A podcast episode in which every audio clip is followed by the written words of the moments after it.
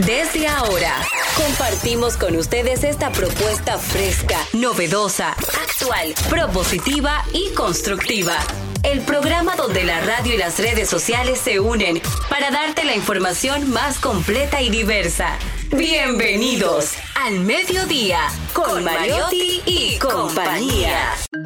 Al mediodía, al mediodía, al mediodía con Mariotti y compañía.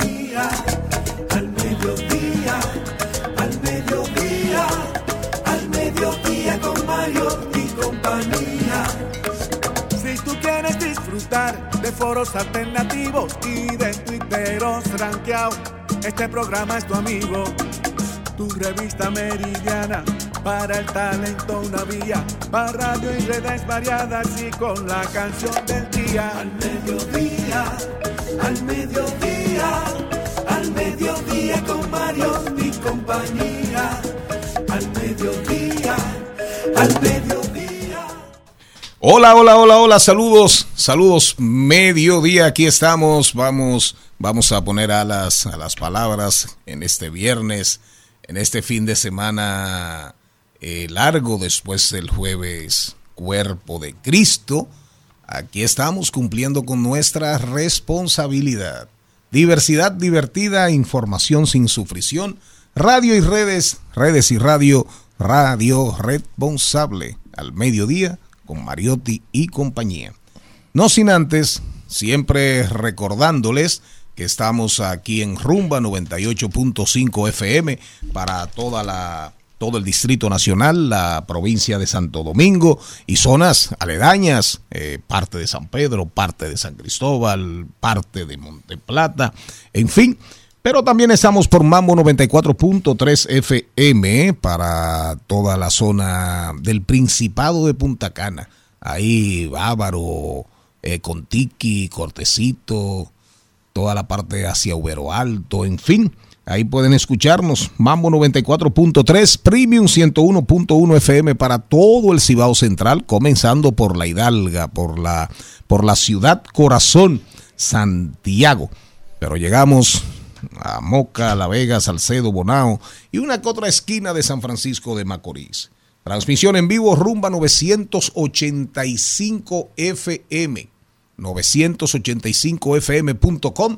Ahí pueden vernos y pueden escucharnos. Al final, en la tardecita, a la hora que usted quiera, por Spotify, Spotify, pueden escuchar el programa completito. Agréguenos, agregue, súmenos, súmenos, arroba al mediodía radio. Estamos en Instagram, en Twitter y en TikTok. Nuestro correo electrónico, arroba al mediodía radio, arroba gmail.com. Charles Mariotti Jr. Muy buenas tardes, mi gente. Feliz, agradecido de estar con todos ustedes. Gracias por acompañarnos en este su programa preferido de este horario al mediodía con Mariotti y compañía. Jenny Aquino. Muy buenas tardes, señores. Gracias por estar en sintonía con este viernes con sabor a lunes. Sí, para los que trabajamos el día de hoy, no sabe a lunes. Y lo importante, hoy internacionalmente se celebra y se conmemora el Día Internacional de los Archivos, con el objetivo de promover su importancia vinculado a la investigación y el resguardo de la memoria histórica y cultural de una organización o entidad. También pretende promover el acceso a la información pública que fomentando la transparencia algo importante. En nuestro Archivo General de la Nación han cambiado la temática. A propósito de que soy una investigadora, quiero decirlo, ya se lo dije a ellos, pero ahora se pierde bastante tiempo haciendo una fila innecesaria cuando antes tú podías ya llegar, escribir lo que tú necesitabas y lo iban buscando. El proceso se ha realentizado. Ralentizado. En el Archivo General de la Nación. En el Archivo General de Pero la me Nación. dicen que Roberto Casá, Sí. el historiador, uno Sí. de los mejores historiadores, historiadores de la República Dominicana, ha hecho un trabajo extraordinario. Mi profesor, sí. Pero en el caso de la sala de investigación Ah, han cambiado todo lo que es la dinámica. El y esquema. normalmente, sí. para entonces, ofrecer el servicio a los que andan buscando información. Hacen perder mucho el tiempo y tú llegas, entonces hay una fila, entre comillas, virtual para que la gente entienda. Tú vas y te sientas y cuando ellos entienden que ya tú vas, tienes media hora sentado esperando para que vengan y te, y te sirvan. Antes, sin embargo, llegabas, firmabas, inmediatamente decía, esta es mi solicitud y te lo iban buscando más ágilmente. Así que aprovechamos hoy día para todos los investigadores que van a pasarse el día entero dentro del Archivo General de la Nación, que sean un poco más ágiles. Gracias. Un día como hoy, hace muchos años, murió, eh, murió Charles Dickens, señor Mariotti. Charles- dicen que después de Dickens ya todo está escrito, que todo el que ha escrito luego de Dickens lo que está es parafraseándolo. ¿eh? Un genio de la narrativa, Charles Dickens murió de la joven. naturaleza humana. Así es, murió joven, murió de apenas 58 años de edad. Eh, eso que dice Charles Mariotti Jr., eh, lo dicen muchos expertos, eh, muchos críticos. Tres novelas claves, todas el drama de la pobreza, de la exclusión social, de la marginalidad, el drama de los barrios de esa Londres de esa Londres inmersa en el proceso de la revolución industrial.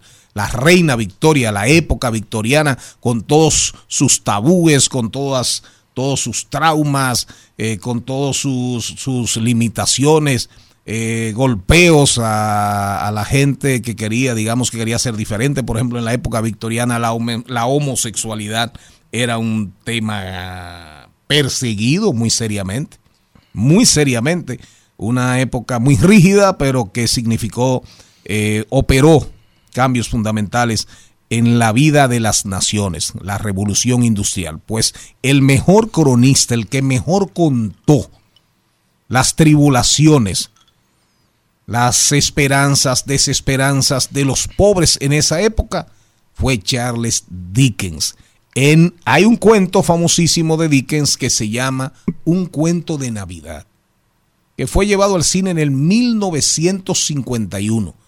Si usted es loco con el cine y quiere ver algo en este fin de semana que, que valga la pena, que le deje, búsquese la película Un cuento de Navidad en base al libro, a la novela de Charles Dickens. Pero hay dos obras fundamentales en su bibliografía. Oliver Twix, Oliver Twix y Prisionero de Senda, la leí jovencito, y David Copperfield. David Copperfield, Charles Dickens, un genio, un maestro de la novela, un maestro de la psicología humana.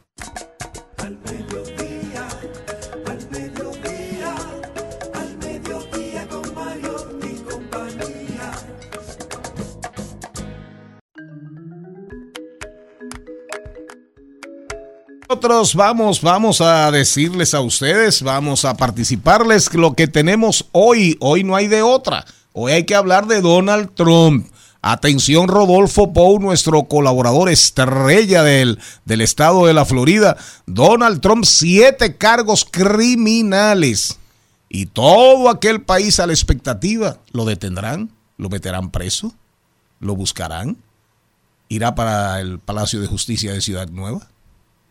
Pero mientras tanto, si hay una realidad, Rodolfo Pou, vi una encuesta, estuve viendo y estuve chequeando, y el rubio, el rubio tiene, el rubio anda empate hoy prácticamente, prácticamente empate con, con el presidente, con, ¿cómo se llama? Joe Biden. Con Joe Biden. Lo quieren Por los pasillos del Congreso, atención, mucha atención, una ley, una propuesta de ley de mucha importancia. Suena bonito, suena bonito. Ley de responsabilidad fiscal. Ya en el 2014 en el Congreso se depositó una iniciativa en este sentido, pero reitero, estén pendiente con Félix Novaiciano. Suena bonito. Pero vamos a hablar también, vamos a hablar, atención, ventajas, desventajas y posibles propuestas a esta ley de suma importancia, de suma importancia, pero que también tiene sus bemoles. Hoy vamos a hablar con Erickson Duvergé, cinco tendencias, códigos digitales que ya tiene su bumper, cinco tendencias de alimentación que deben aprovechar las marcas en el 2023. Charles Mariotti Jr. nos habla de la red social que Meta, que Meta está creando para competir con Twitter. Y en, en nuestro segmento Hablemos de Mascotas, Ramón Molina ¿Por qué los perros de pura raza son tan caros? Al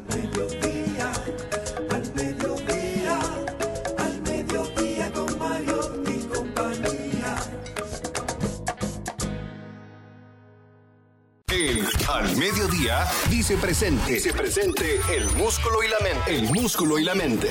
Estamos en deportes. Señor Mariotti, vamos a comenzar con los deportes en lo que nos llega el reporte desde la Florida de Rodolfo Pou. ¿Cómo andas?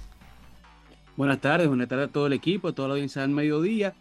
Pero vamos a empezar los deportes hablando del fútbol, ya que en la Florida también se está viviendo toda la alegría del efecto Messi, pero con el efecto Messi llega el fin de una era, ya que el fútbol europeo se queda goatless, se queda sin Cristiano Ronaldo que se encuentra en Arabia Saudita y ahora se queda sin Leo Messi que va para la MLS de Estados Unidos y por primera vez en 21 años el fútbol europeo se verá sin sus dos más grandes figuras de las últimas décadas. Una tremenda rivalidad que ahora se acaba por el momento y se queda fuera de las cinco grandes ligas europeas. El Inter Miami, que ahora busca unir a Busquets y a Jordi Alba junto con Messi.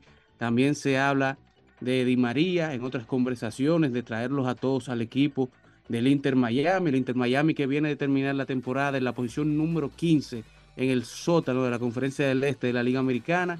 Cancelaron a su dirigente, a su coach, y ahora junto a Messi llega el coach argentino Gerardo Martino. Se habla también de agregar a Paredes en este equipo en el que estará Leo Messi como la figura principal.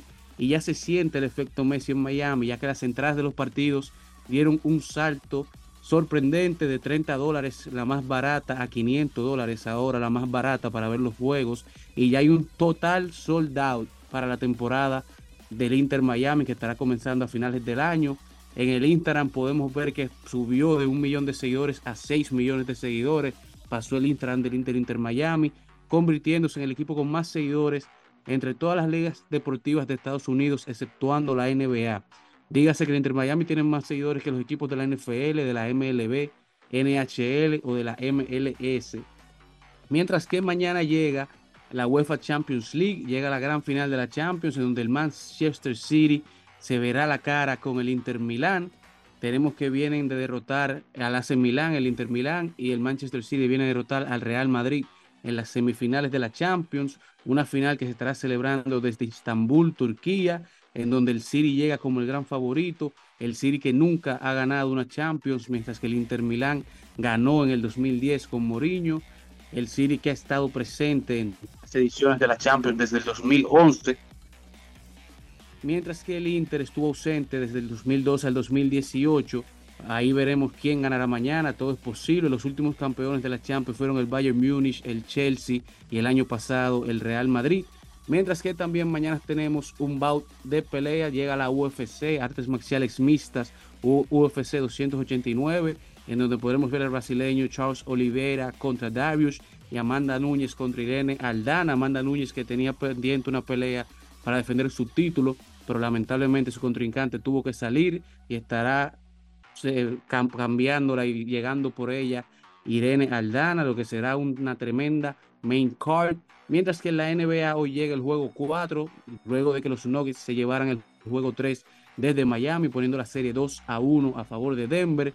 Por primera vez en la temporada, Denver no encestó triples ni tiros libres en el primer cuarto del juego 3. Aún así, lograron cerrar con la victoria 109 a 94, en donde Jokic y Murray hicieron historia, convirtiéndose en el primer dúo en marcar ambos una triple docena en finales. Murray terminó con 34 puntos, 10 rebotes y 10 asistencias, mientras que Jokic terminó con 32 puntos, 21 rebotes y 10 asistencias, haciendo historia como el jugador que, el único jugador en unas finales que terminó un partido con más de 30 puntos y más de 20 rebotes, mientras que Udonis Haslem también hizo historia, pero por su mayoría de edad, con 42 años, se convirtió en el jugador de mayor edad en jugar en unas finales de la NBA. Déjeme decirle que no solamente es el teammate, es la pareja, no solamente en finales de la NBA.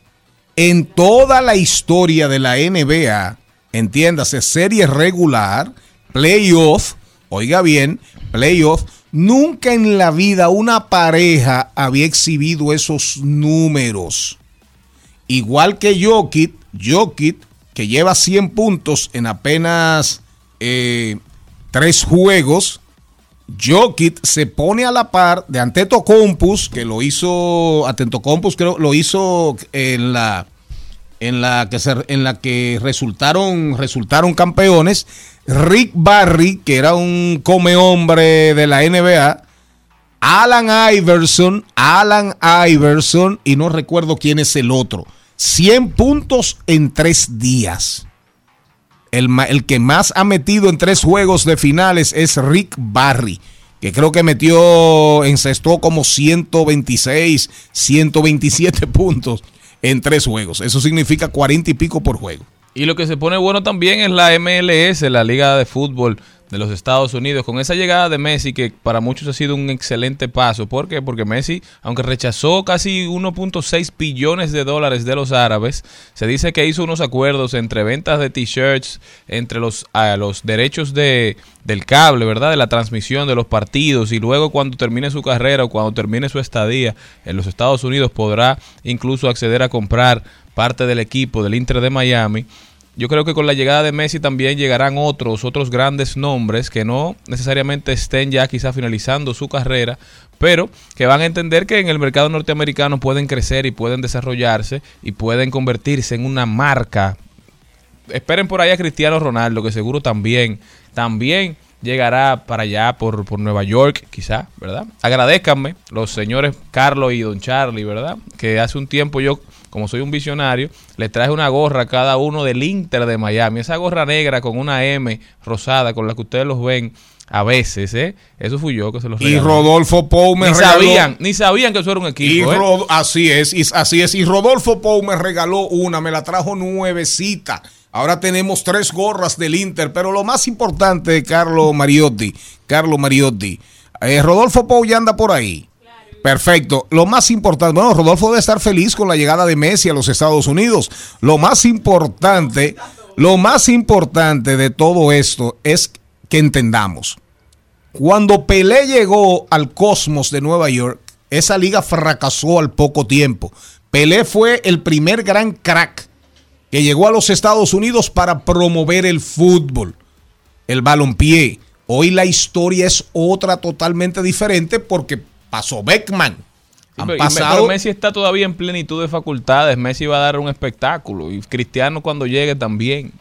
Pero realmente eh, esto lo cambia todo. El señor Mariotti, Carlo Mariotti y el que está aquí como invitado en este programa hoy, ya tuvimos la dicha de conocer a Messi, de verlo jugar. Conocimos a su familia. Conocimos a su familia, conocimos a don Jorge Messi, el padre, que me imagino que es un zorro, un lince, que fue que hizo esa, esa, esa negociación. Y yo imagino que don Jorge le dijo, oye, Leito, oye, Leito, a joder para el desierto. No, playa, sol, playa, sol, Miami, Miami. Gracias, Carlos Mariotti.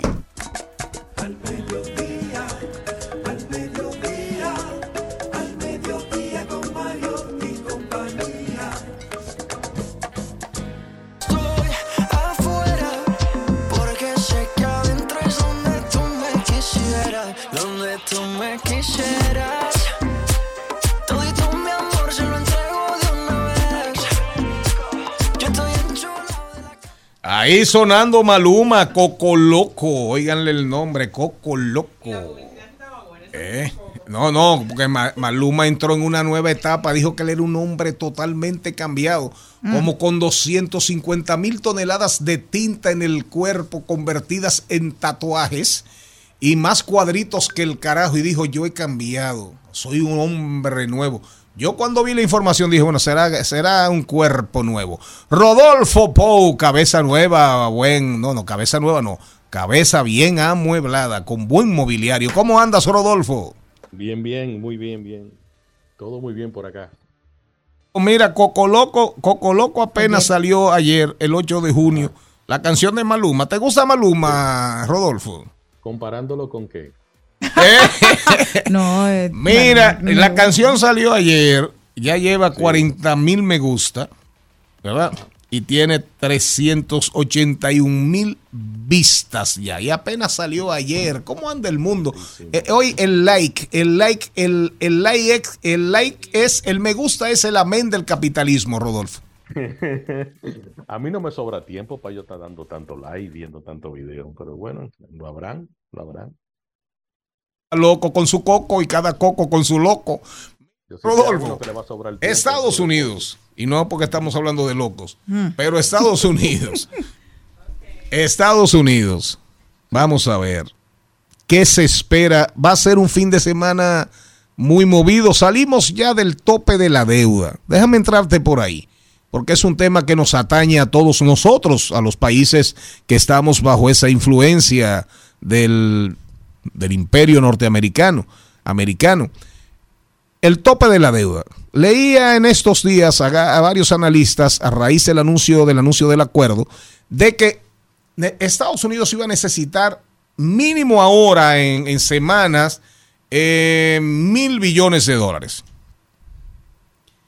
y que iba a necesitar más adelante en el mediano, corto, mediano plazo unos 850 mil millones de dólares más.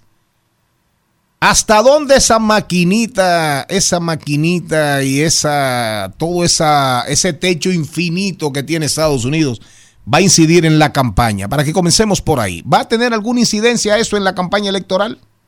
Sí, totalmente. Incluso aprovecho para abrir paréntesis sobre algo que, rara vez se toca y cuando se toca a lo mejor no se aclara. Y es que nuestros países, ya sean latinoamericanos, europeos, en fin, todos tienen un banco central. Estados Unidos, no, el banco central que tiene no es, no es oficial, no es gubernamental. La Reserva Federal no es federal, ni tampoco tiene reserva, no tiene un solo centavo.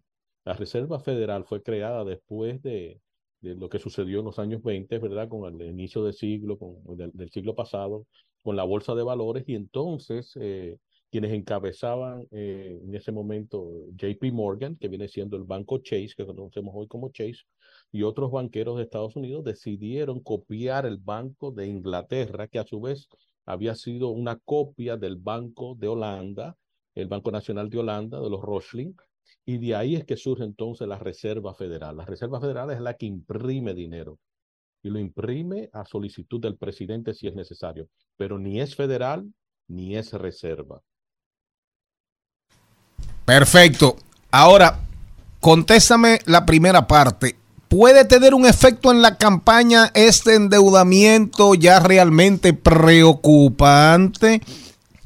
Sí, incluso porque la- el techo de la deuda, eh, se eh, el acuerdo a que se llegó es que no, el, el tope no se va a llegar hasta después de las próximas elecciones, hasta el 2025. La cifra que se fijó eh, no, no va a tener que revisarse hasta el 2025, entonces no será tema de discusión, no será tema de, en fin, eh, aquí se puede tomar prestado hasta el 2025, lo que sea, ¿verdad? Porque, eh, reiterando, la deuda, vamos a enfatizar eso, no tiene que ver con presupuesto, tiene que ver con el dinero que ya fue gastado, ¿verdad? La de deuda que tenemos ahora y más los intereses que esa incurren es por lo que ya hemos gastado, pero en lo que se refiere a los próximos presupuestos y las libertades que el, el Partido Republicano tuvo que cederle al presidente a cambio de, salirse de ese mismo problema que habían generado ellos y salir supuestamente fortuitos de ese proceso, eh, le ha dado al presidente Biden la posibilidad de comenzar a, a, a extraer, si se quiere, fondos que no, no se estaban visualizando y que ahora puede utilizarlo a campaña, y no solamente eh, en, el orden de, lo inmediato y lo que se ve a simple vista, sino también en capitalizar esos proyectos de ley que él logró aprobar. El CHIP Act, que es el, acerca de los microchips y, la, y, lo que tiene que ver también con la infraestructura. Hubieron tres o cuatro leyes importantes que él logró que se pasaran en los últimos meses antes de que los republicanos asumieran la, la Cámara de Representantes y eso creo que le va a dar al presidente un muy buen visto ante la población norteamericana. Gracias. Vámonos con Trump. Encuestas. Me dicen, de, cuentan en los Estados Unidos que Trump y Biden están bailando pegados. ¿Es eso cierto?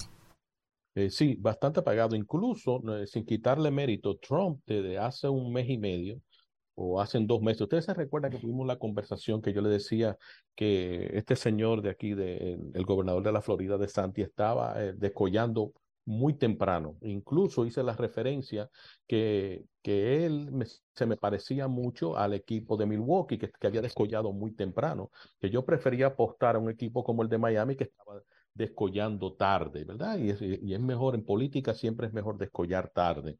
Y entonces el hecho de haber descollado tan temprano, hoy día incluso ya Trump le ganó seis puntos a DeSantis y ahora no es por veintitantos, sino es por treinta y tanto, ¿verdad? Que le lleva ventaja. Pero como Trump no le quita votos a Biden, sino que los únicos votos que puede adquirir de Trump son los de su partido y su base, pero sobre todo en este país se gana con el voto independiente.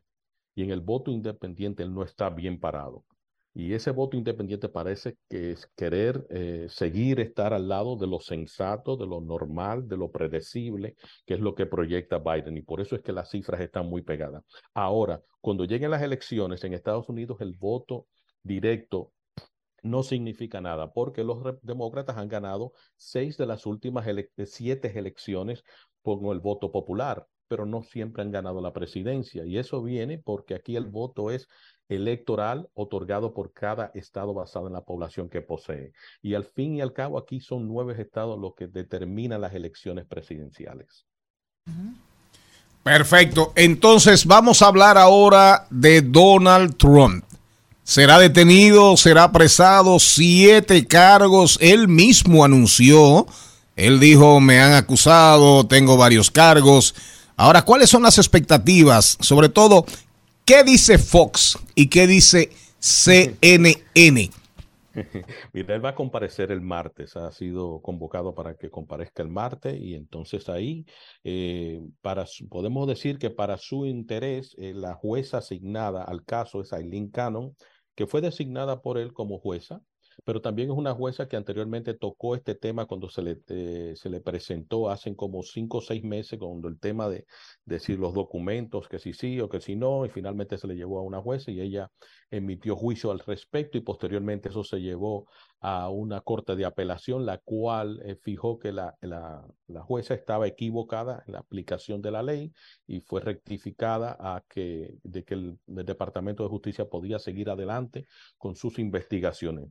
Entonces hay una, especie de, de, de, favor hacia la política de Trump o hacia él como figura, pero a su vez tiene la nube, la nube, perdón, de, tener la corte de apelación contradiciendo a esa jueza. Ahora, ¿qué hay que ver de este proceso? Primero es entender eh, por qué el presidente, el expresidente Trump ha sido, eh, si se quiere, inculpado con siete cargos, por lo que parecen ser siete cargos. No se han hecho públicos todavía, pero parecen ser siete cargos. El primero es la retención de información de defensa nacional bajo el acta de espionaje. Lo segundo es la destrucción o la falsificación de documentos. La tercera es la conspiración. Eh, la cuarta es la obstrucción de justicia y entre las otras quedan las declaraciones falsas que ha emitido el presidente.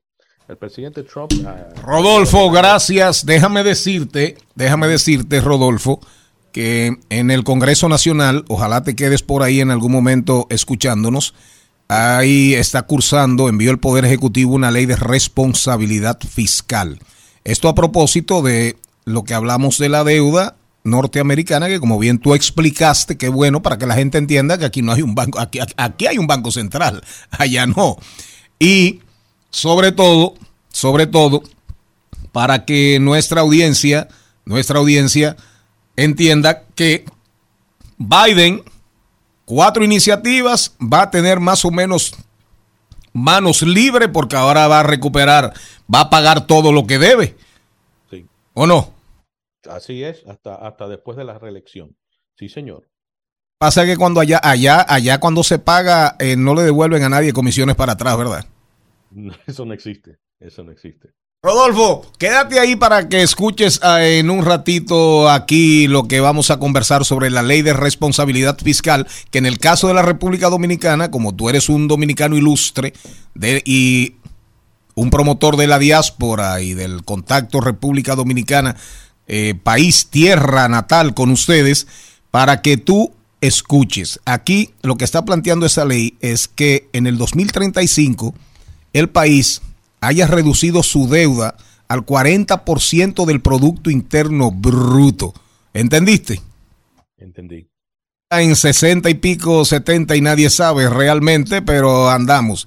Así que ojalá, ojalá, te imaginas 40% del PIB en términos de endeudamiento, eso sería felicidad total para el país, Rodolfo. Eso es relativo. Escúchalo. Un abrazo, Rodolfo Pou. Abrazo, Magno. Vámonos para arriba que abajo va a llover. Ay, va a llover. Ya llueve aquí no hay campa. Ese culito me tira una trampa. Yo te meto seca en la garganta. Date un mezcalito de su mami que te encanta. Montate al trineo, baby, que llegó tu santa. Al mediodía,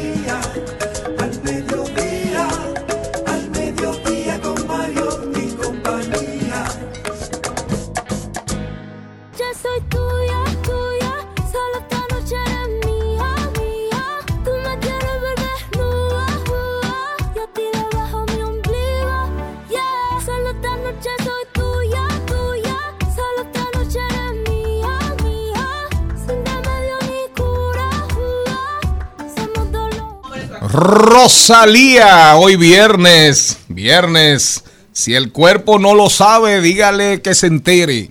Para que el viernes y el sábado y el domingo no le pase por arriba. Rosalía, la canción tuya también salió ayer. Esa canción salió ayer, oigan bien. La de Maluma, Cocoloco, salió ayer. Pero oigan bien, la de Rosalía, la de Rosalía, 108 mil me gustas. Me gusta. Ok, 108 mil me gusta. Y salió ayer, ¿eh? Ayer 8 de junio salió. Pero averigüen ustedes, ya lleva un, va para un, va camino a un millón cincuenta mil visualizaciones. Y apenas tiene, no llega a 24 horas. No llega a 24 horas. Eso significa que esa canción mañana, el lunes, esa canción debe andar ya en 3, 4 millones de visualizaciones. El amén del nuevo capitalismo, del capitalismo digital. El like, el like. ¿Cuánta gente se mueren por el like? Y les recomendamos, les recomendamos una película, señor Mariotti Jr. Hay una película eh, francesa sobre un muchacho, un muchacho que secuestran en Medellín, en Medellín, y el hermano de origen, creo que eh, marroquí, africano, va a salvarlo. Y oigan bien, el muchacho se viraliza porque él finge que lo secuestraron en Colombia. El cartel de Medellín lo secuestra porque él era un imitador de Pablo Escobar. Se peinaba igual, todo era Pablo Escobar, Pablo Escobar, Pablo Escobar. Y él se convierte en un influencer. Él se convierte en un influencer. Y entonces lo secuestran, pero es mentira, para viralizarse. Y eso lo dice la película, pero eso pasa a cada ratos con influencers que provocan situaciones, generan acontecimientos que muchos son falsos, que son mentiras, con tal de hacerse más famosos. Miren, compartimos con ustedes hoy un artículo que se llama Ramón Núñez Ramírez el jueves 8 de junio del 2023, ayer, ayer jueves Corpus, se llama Estímulos monetarios en, monetarios en tiempos de campaña. Léanlo, búsquenlo, jueves 8 de junio del 2023. Y en esencia, lo que dice Ramón Núñez, un hombre de la televisión, estuvo mucho tiempo en la Junta Monetaria, él dice, él dice, una buena parte de los recursos liberados del encaje legal van a ser captados por los clientes prime de los bancos, es decir, los clientes grandes. Otra parte se van a emplear en liquidar préstamos vigentes a tasas elevadas es decir, cambiar deuda cara por deuda más barata. Y otra parte impactará moderadamente en el sector construcción y las MIPIMES. En cuanto a la facilidad de, li- de liquidez rápida, que fueron los 34 mil millones que anunció el Banco Central que serían liberados del encaje legal para préstamos al sector productivo, dice Ramón Núñez, en cuanto a las facilidades de liquidez rápida, algunos bancos serán más conservadores, especialmente los que tenían la espada de Damocles del vencimiento de los anteriores en los próximos meses. Esta política monetaria flexible unida a una política fiscal de la misma naturaleza tienen sus raíces en la necesidad de mejorar el escenario macroeconómico con fines electorales y el precio pudiera ser un rebrote o un rebote de la inflación, dependiendo de las variables globales, el aumento de la deuda del Banco Central, que ya se aproxima al billón de pesos. Pero dice Ramón Núñez, atención, estamos en campaña y hay almas que salvar. Al mediodía, al mediodía, al mediodía con Mario y compañía. En al mediodía, ¡Ay! Lo dijo. ¡Ay! Lo dijo. ¡Ay! Lo dijo. ¡Ay! Lo dijo. ¡Ay! Lo dijo.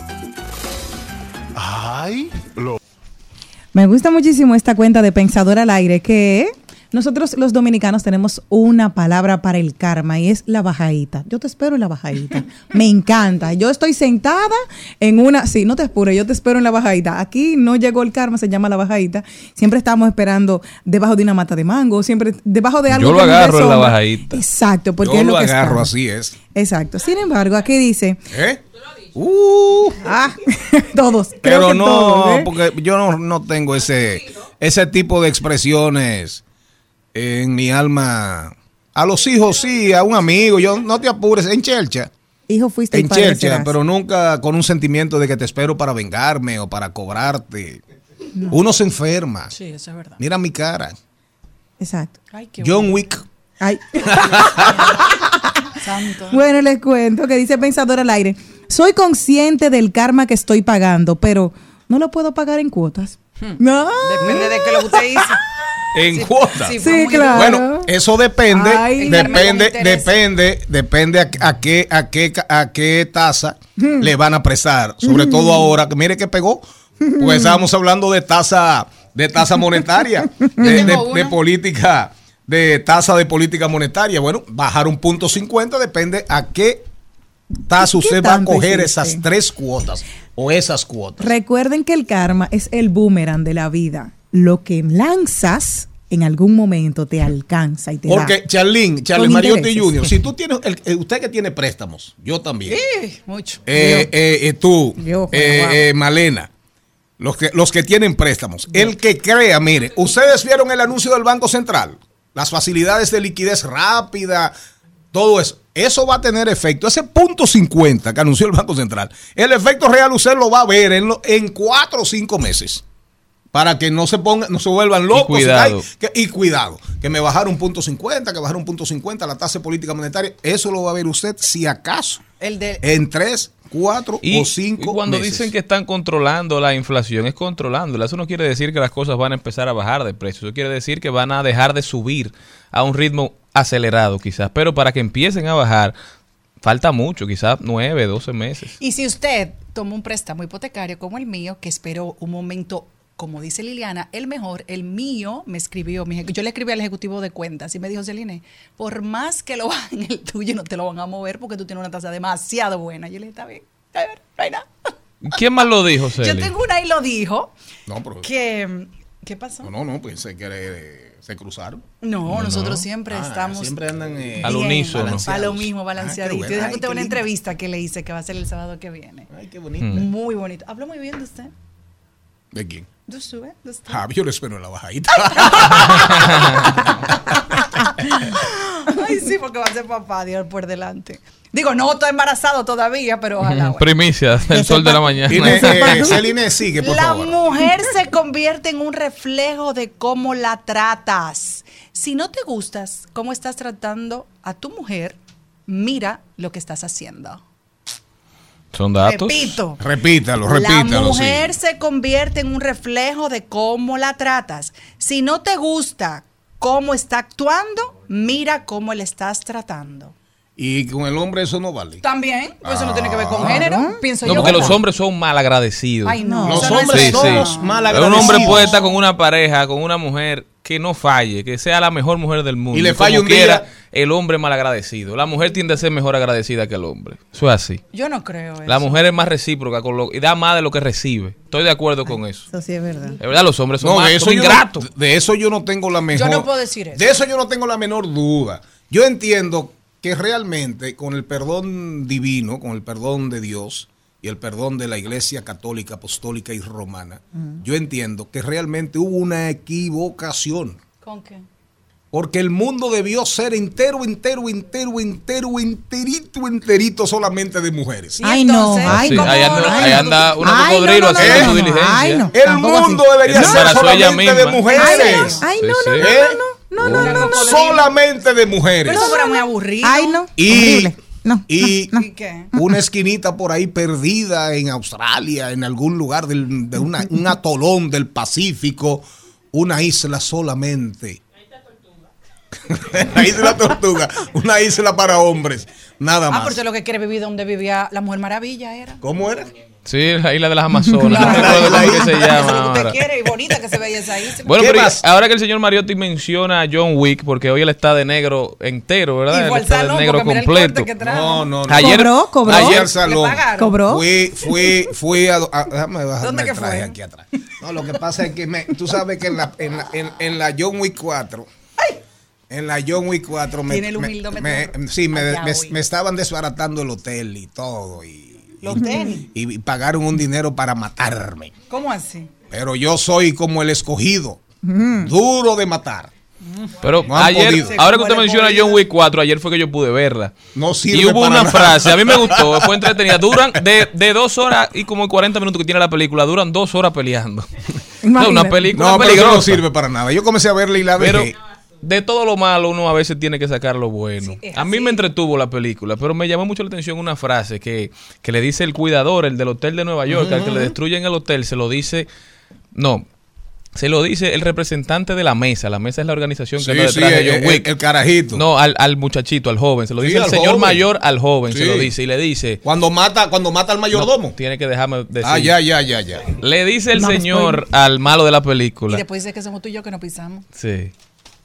Trate siempre en la vida de que sus ambiciones no superen su valentía.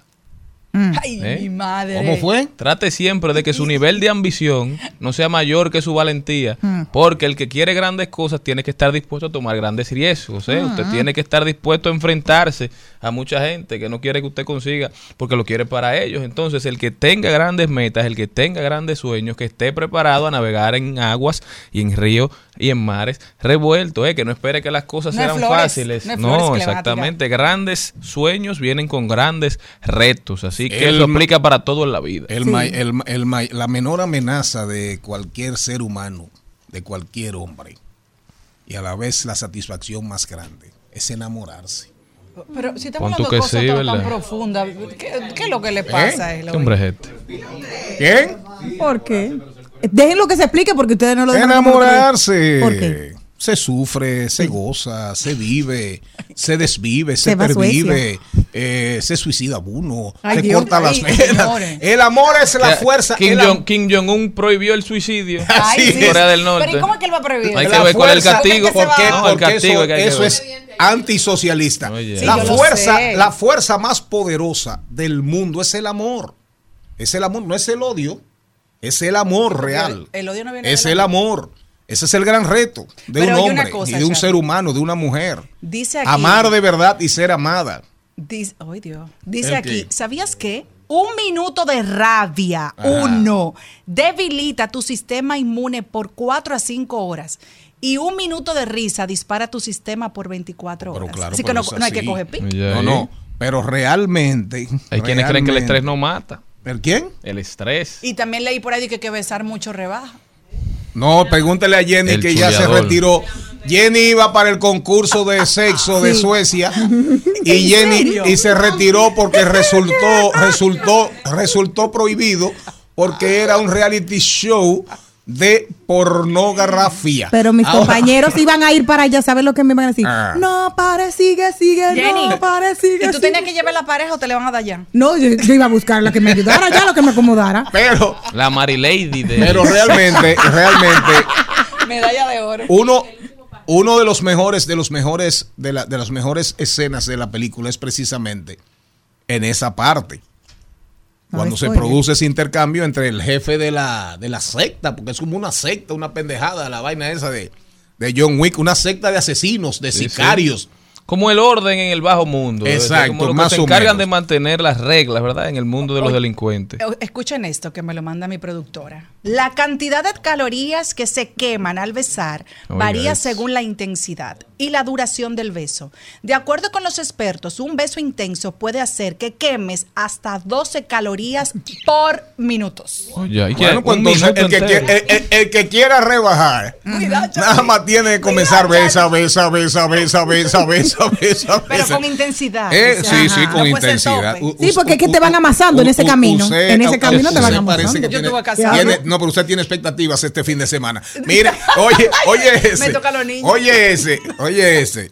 Dice Merlina, es una cuenta Merlina, de eh, ácida, ¿verdad? eh, Merlina, Ácida. Merlina la ácida. Pero esa es la cuenta favorita de Jenny. Eh, también es dice, tuya ahora. Del también. Cuando muera no empiecen. ¿Cuándo qué? Cuando muera, no empiecen. Cuando ella se muera. Ahora tengo un ángel que me cuida. Oigan, si me morí es para descansar, no para andar cuidando. gente. Cuando me muera. ¿Qué fue? No, no.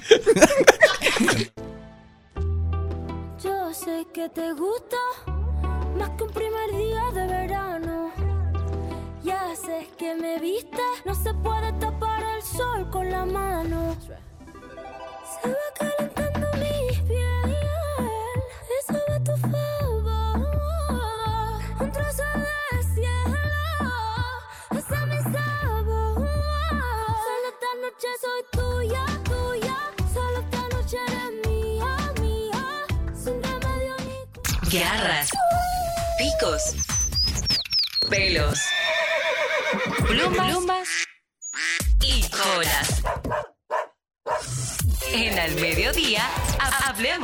Mascotas.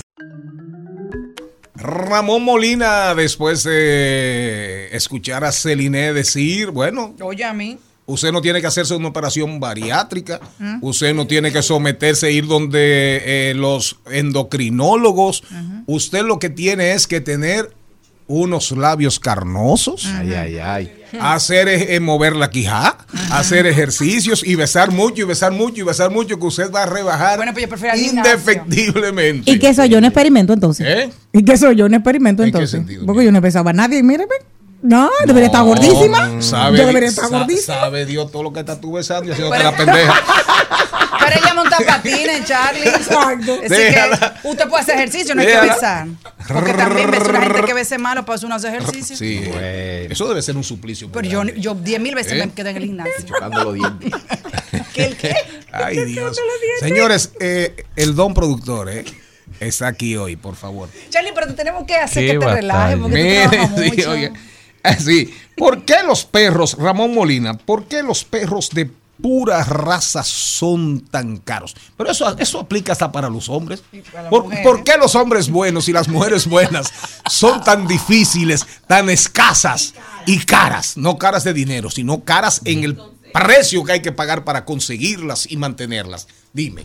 Bueno, yo en el tema de los animales puedo opinar, de los animales de cuatro patas, porque en los de dos me reservo Sí. el derecho de no opinar, porque de verdad que lo que yo no creo en las cosas malas. Cuando hablamos de una persona buena, eh, quizás estamos hablando de una persona que te complazca en lo que a ti te gusta o que te o que haga las cosas que a ti te gustan, pero todos todos tenemos nuestro ladito agrio en la vida y todos tenemos nuestro ladito dulce.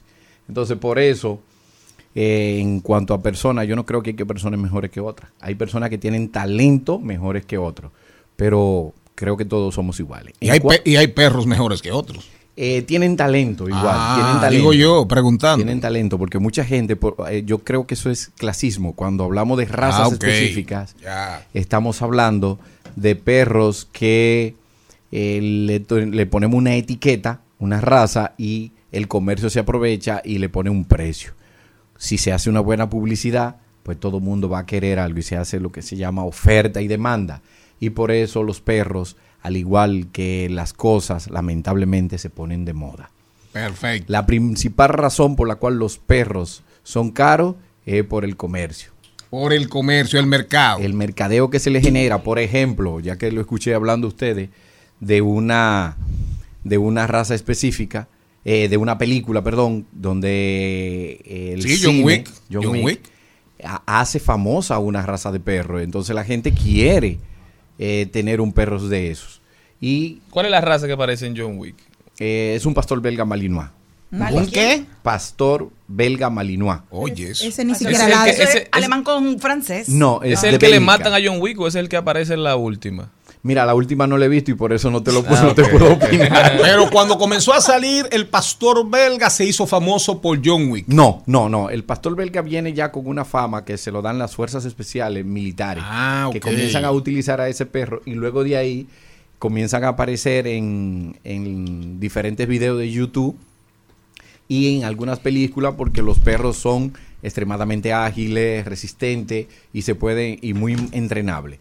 Y salió también ahora mismo un artículo donde lo cataloga como la raza más eh, inteligente del mundo. Entonces, ¿qué hace eso? Que se desborda, que todo mundo quiera tener un perro de eso. ¿Y qué hacen los criadores? Pues oferta y demanda le suben el precio.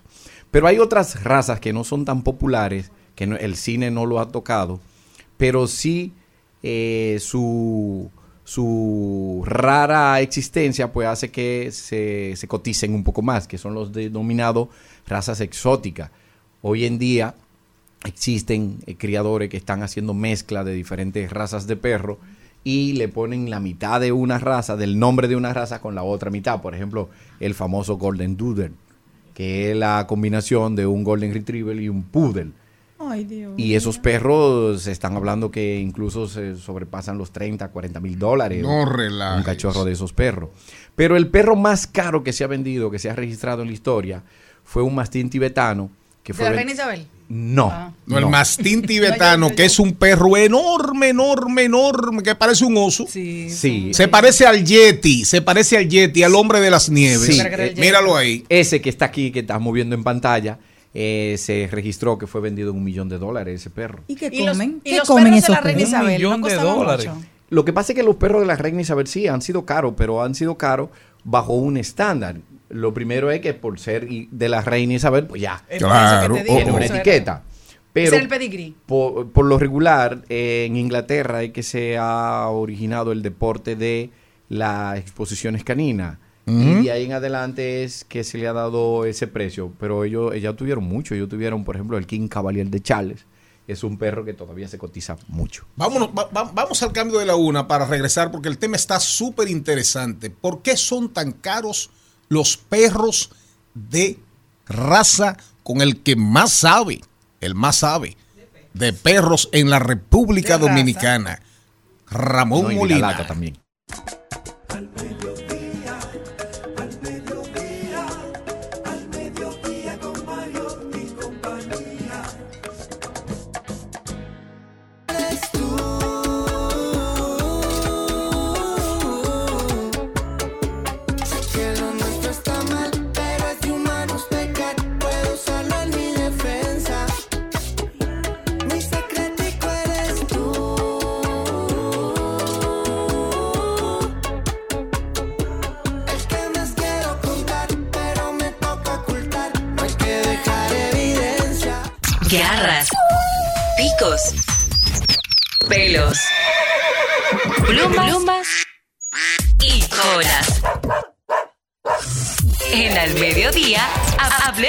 Mascotas.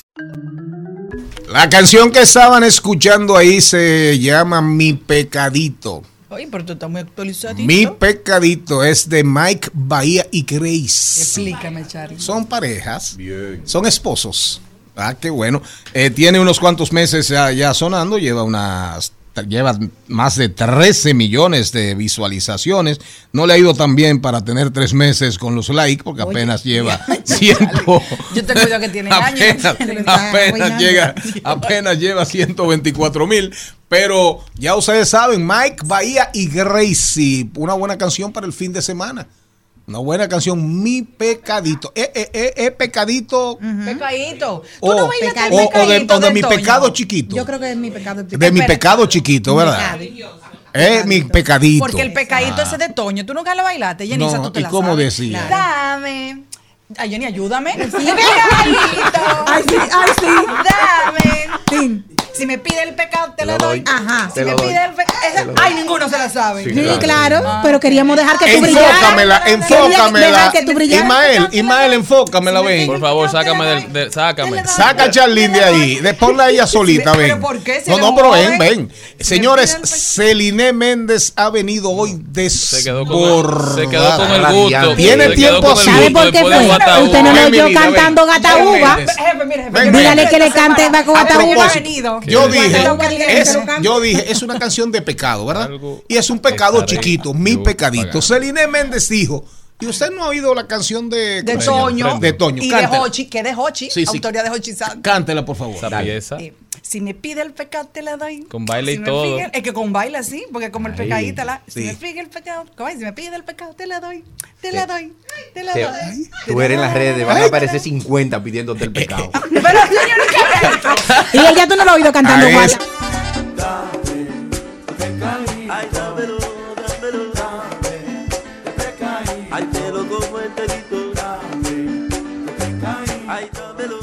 que el pecadito A esa, a esa mujer. sí, a- porque a- era joven. A Yo esa, sí. a- a esa mujer le está saliendo todo el gusto guardado. Exacto. Yo sé que Jenny bailó esa canción mucho. Jenny se estaba haciendo. Jenny se estaba haciendo. No, no, no, no, no, no. Señores, pero ¿y qué es lo de ustedes? No, no, ¿Ustedes nada, mi amor.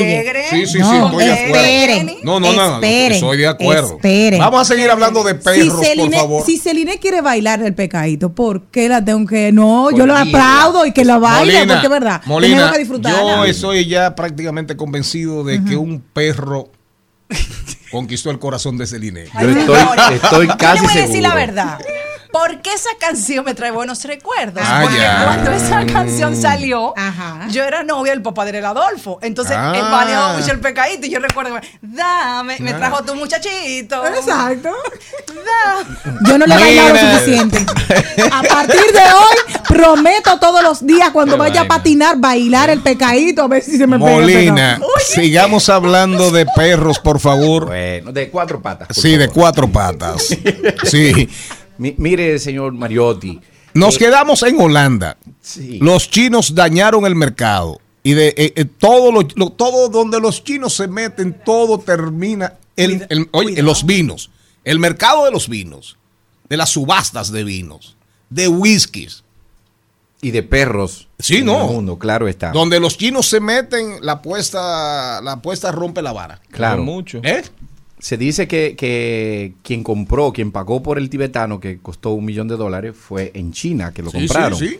¿Y qué, ah, qué, eh, quiere usted decir con eso? De que cuando ellos ofertan por el precio de un perro, pues ellos lo duplican. ¿Y qué hacen? ¿Qué hacen? Que bueno, el criador se aprovecha y los vende. Pero hay un mal que tenemos que mencionar con respecto a eso, que hoy en día los criadores irresponsables se están aprovechando de esa situación y están mezclando razas sin ningún criterio. ¿Cómo fue? Mezclando razas sin ningún criterio. ¿A qué me refiero? A que no toman en cuenta de que los genes se transmiten y así como se pueden transmitir los, los, lo positivo que usted anda buscando, así también se transmiten los genes que van acorde con la salud, que determinan la salud. Y hay que hacer énfasis en eso. Para usted estar reproduciendo perros porque le pagan mucho dinero por una raza específica, usted tiene que hacer pruebas de ADN, prueba congénita, pruebas que determinen que ese cachorro no va a nacer con una raza hereditaria. ¿Qué O- es una raza eh, hereditaria? perdón, una enfermedad hereditaria. Ah.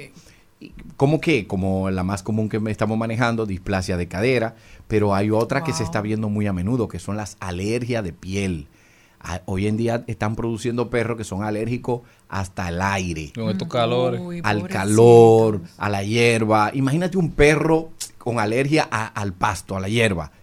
¿Cómo tú te vas a hacer? Tiene que tenerlo en una caja de cristal. No, vivía en un apartamento. Pero, pero Pobrecito. no es vida. No. es vida para un eh, animal que necesita recrearse. Entonces, vamos a tomar en cuenta esas cosas antes de adquirir un perro. Yo quiero saber, mira, y quiero que me enfoquen aquí.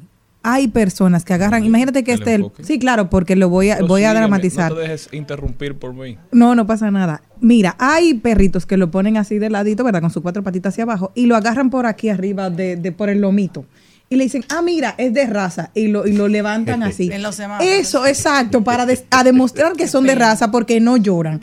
Esto es cierto, esto es falso, porque la gente dice, ah, no, es que ya lo agarraron por aquí, por el lomito así, lo agarran por aquí y ya con eso es la prueba fehaciente de que es de raza. Mira, eso es- esto es qué? Eso es un mito que solamente es un dominicanismo, un mito de aquí de República Dominicana. Eso no funciona para nada. Para usted determinar la pureza de un perro, se tiene que ir a leer el estándar que está escrito por la Federación Sinológica Internacional que describe cómo deben ser las características físicas y de temperamento de cada raza. Entonces usted se lee, si usted quiere, por decir, un pastor alemán, Usted se lee cuáles son las características físicas que tiene que tener un pastor alemán y ahí usted compara eso. La otra es adquirir el ejemplar de un criador responsable, de que no esté jugando con, con los pedigrí de, de esos perros. Pero la piel, que el cachorro llore porque lo levanten por la piel, no determina la calidad de raza. Lo que usted puede determinar es el grado de, de umbral del dolor de un individuo Ay, pero nada que ver. Además, esa es la forma típica en que las madres cargan a sus cachorros, los, la- las perras cargan a sus Y cachorros. los gatos. Nada que ver con la pureza que pueda tener un perro eso. Eso es un mito urbano. Y en estos días, a nivel internacional, con un actor norteamericano que se llama Pete Davidson, se hizo tendencia porque recibió fuertes críticas por PETA, porque él decidió comprar una raza específica de perros en vez de adoptar. Ellos están promoviendo la adopción de animalitos que estén en, en estos shelters. Sí. ¿Cuál es tu opinión sobre esto aquí en el país? ¿Tú crees que se, la compra es buena o que la gente debe adoptar? Mira, eh, es un arma de doble filo, porque cuando la gente se dedica solamente a comprar perros, sino, ¿qué va a pasar? Que se van a eliminar los, los animales de la calle en automático. Holanda precisamente fue el primer país que se declaró sin perros callejeros. ¿Por qué? Por la forma en que ellos trabajan. Si se castran, porque también esas organizaciones hablan de esterilizar a todos los perros, ¿qué tú crees que va a pasar con la especie al final? La vamos a extinguir Claro. la vamos a extinguir. Entonces, lo que tienen que hacer es controlar a las personas que están reproduciendo perros. Por ejemplo, hay países donde si tú, para tú reproducir a tu perro, tú tienes que tener un certificado de criador. Si tú no eres un criador que cumple con cierta característica, y también te planifican los partos de las perras. Tú no puedes poner a parir una perra como hacen aquí, cada vez que le llega un celo, la perra pare, dos y tres veces por año. Eso es de, de manera irresponsable. Es un deterioro físico para el ejemplar y también que no lo, no lo crían con el debido eh, cuidado y proliferan enfermedades y dueños caen en manos irresponsables. Fruto a eso se abaratan los costos. Entonces, yo sí estoy de acuerdo con que eh, se haga cría responsable y que se vendan los perros. Porque también yo he escuchado personas que no tiran el perro a la calle porque le costó mucho dinero.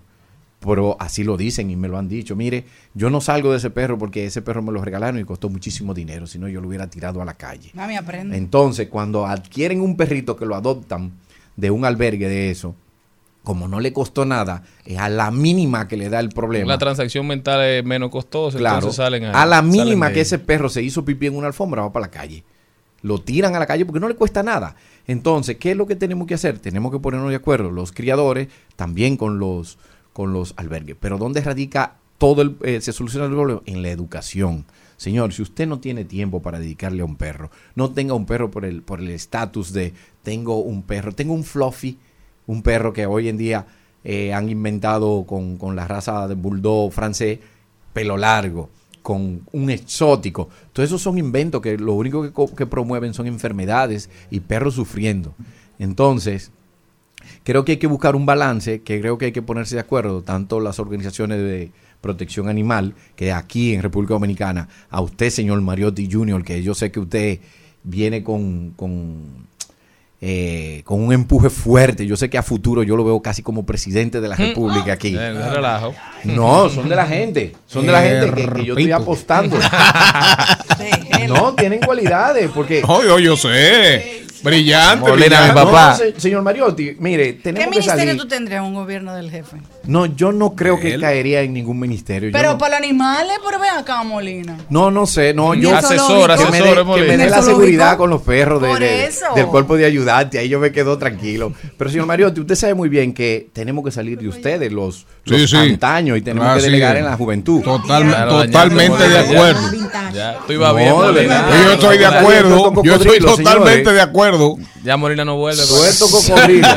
Ay, Dios. No, y lo que le, y lo que le quiero dejar dicho es que tienen que hacer énfasis en regular, en actualizar la ley 248-12 de protección animal y tenencia responsable. Cuando usted esté en esos cargos, cuando usted esté dirigiendo esta nación, usted tiene que acordarse de que hoy, 9 de, de- de junio del año 2023, yo le estoy pidiendo que me ayude en el Congreso, en el Así Senado, en toda es. esa zona, a que la ley de protección animal se cumpla. Hablemos de mascotas con Ramón Molina. ¿Qué pasó? De ese perrito. Ah, El- el- ¿qué ah, es que son tantos caros. Mira, tenemos el, el Eso es como un Chipu, tenemos el Yorkie Terrier. Mira, Esa A fue- ese tú lo mencionaste ahorita. no, el Yorkie no. Ah, no. El Yorkie fue una de las razas que más cara se ha vendido en República Dominicana. ¿Por qué? Por su pelo lacio, se asimila de que el pelo de... Se, se dice que el pelo de un perro es como el pelo humano. Entonces, esa raza se puso de moda gracias al buen trabajo que hicieron lo- las primeras personas que trajeron el, esa raza aquí al país y se puso de moda y se llegaron a vender cachorros entre Bueno, 40 y 50 mil Yo pesos. conozco Así una persona que por ahí por el 2002-2003 compró uno y le dijeron que era hijo de un campeón. Sí. Hay que ver qué era, que el papá era campeón. Porque fue el perrito más bueno de la bolita del mundo, ¿Y qué pero pasó? no hizo nada nunca. No, mira que lo Pero que fue un sucede. campeón porque era bueno. Y un campeón mira que lo que durmiendo. sucede. ¿A bueno. quién se referirá?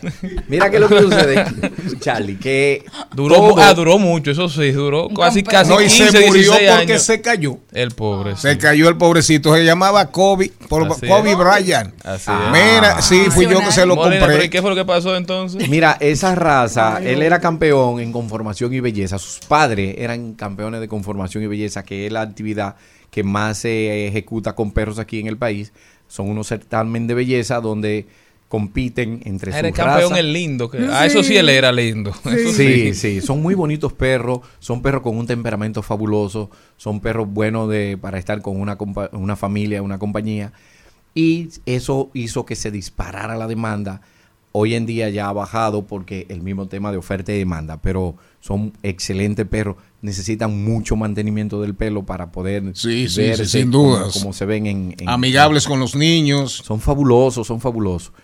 Pero, como vuelvo y digo, así como ponen de moda una raza, así también la destruyen. Pues mira como el Doberman, hoy en día ya tú casi tú no ves Doberman No, aquí en República así es, Por la así mala es. fama. La mala fama. Y también la ¿Y qué de crianza- cierto tiene? No tiene nada de cierto eso de que los Doberman son Que se vuelven agresivos con locos los niños, que y se que vuelven pierden, locos, el que pierden olfato. el olfato. Nada que ver con eso. El sentido más fuerte que tienen los de la raza canina es el olfato. Eh, puede suceder que un perro, así como lo Claro, por la edad. personas que, que, eh, que pierden el olfato, pero no creo. El Doberman es un perro sumamente dócil, lo mismo pasa con el Pitbull, son razas que la crían de manera irresponsable, choque genético, consanguinidad, mala crianza, te sale un perro con problemas. Si usted todavía duda que este programa es diversidad divertida, e información sin sufrición, fíjense ustedes el tiempo que tenemos hablando de perros. Pero atención, atención. Si usted ve que en estos días su mujer busca cualquier, cualquier pretexto para pelear con usted, tenga cuenta, no le quieren regalar absolutamente nada el Día de los Padres.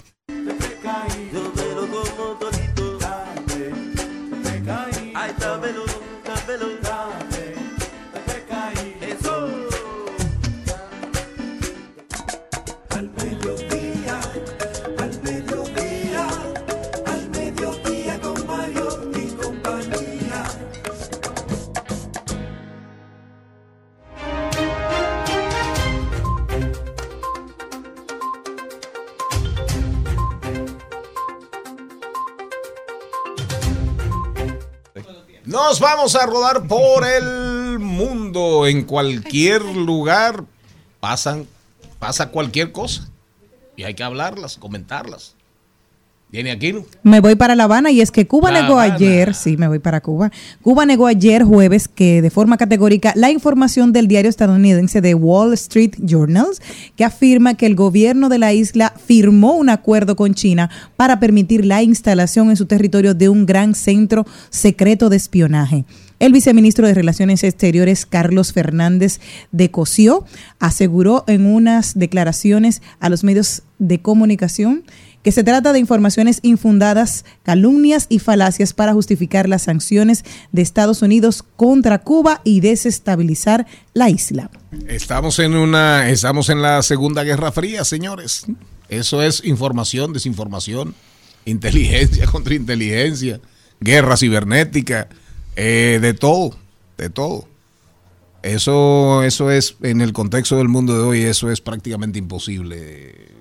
Eh, Cuba, ya Cuba vivió la experiencia de la crisis de los misiles del, del 1961, fue cuando Khrushchev y Kennedy, y fueron días que mantuvieron el mundo en vilo, que si la guerra nuclear, que si el apagón nuclear, que el cataclismo, y imagínese usted, eso es, eh, creo que Cuba ahí, no creo que Cuba en estas, en estas circunstancias eh, se atreva, ni China tampoco, ni China tampoco.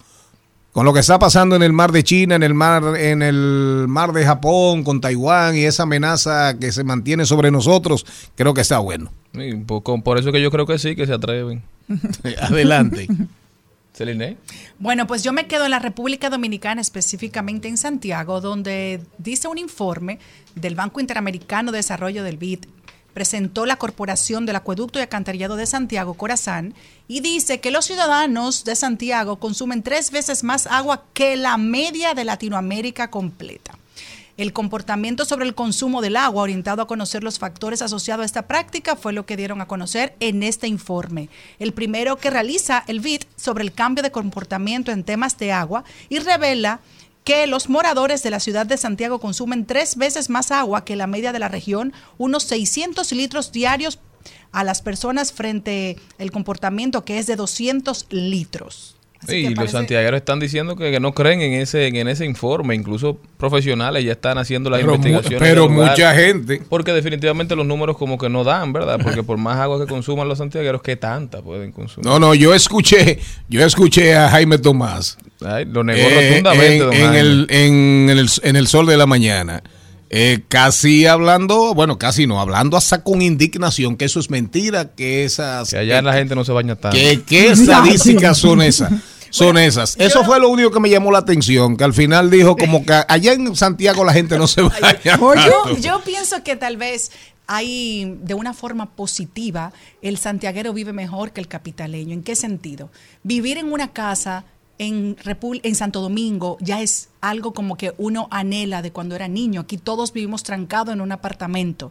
En ¿Y de qué Santiago, la gente todavía puede darse el lujo de tener una casa, de tener un jardín, de tener cositas, echarle agua a sus matas, que eso yo lo anhelo de cuando era niña. No, y con servicios de primera calidad. Así es. Definitivamente. Y Santiago, los santiagueros están orgullosos de la ciudad que tienen, una ciudad limpia, una ciudad que funciona. Yo espero que, que el país pueda verse reflejado en Santiago en algún momento. Nosotros grande, si echamos agua en un ¿eh? apartamento, usted sabe lo que pasa con estos apartamentos que están Pero construidos. hoy escuchaba, hoy escuchaba a una persona haciendo un análisis sumamente interesante y explicaba y decía, vivir en el polígono central en el Distrito Nacional es un martirio. Yo no sé cómo el metro más caro del país tiene las mismas condiciones que los barrios más marginados de la zona.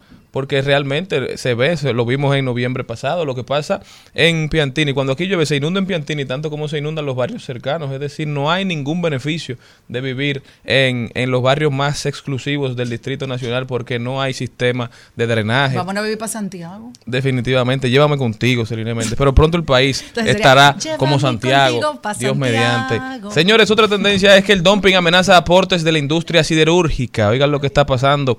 El país tiene tres medidas antidumping contra China, Turquía y Costa Rica porque la industria local suple el 65% de la demanda local, pero el vicepresidente ejecutivo de la Asociación de Industriales de la República Dominicana, ARD, don Mario Pujols, dijo que hay que mantenerse atentos a lo que ocurre en los mercados internacionales y que las importaciones que lleguen al país no afecten la producción local. Todo esto porque de acuerdo con un estudio de la Organización para la Cooperación y el Desarrollo Económico, el comercio internacional de mercancías ilícitas alcanzó los, 40 los 464 billones en 2019, lo que representa el 2,5 del comercio mundial. Nosotros tenemos una industria siderúrgica bastante fuerte y debemos protegerla a toda costa. Esto del dumping es simplemente llegar a un mercado y vender un producto a un precio menor, aun cuando ese precio sea menor que el costo de producción de ese producto, bueno, para ganarse el mercado, para desbaratar y sacar de circulación la competencia. Nosotros no podemos permitir que eso suceda aquí en República Dominicana con la industria siderúrgica que es tan importante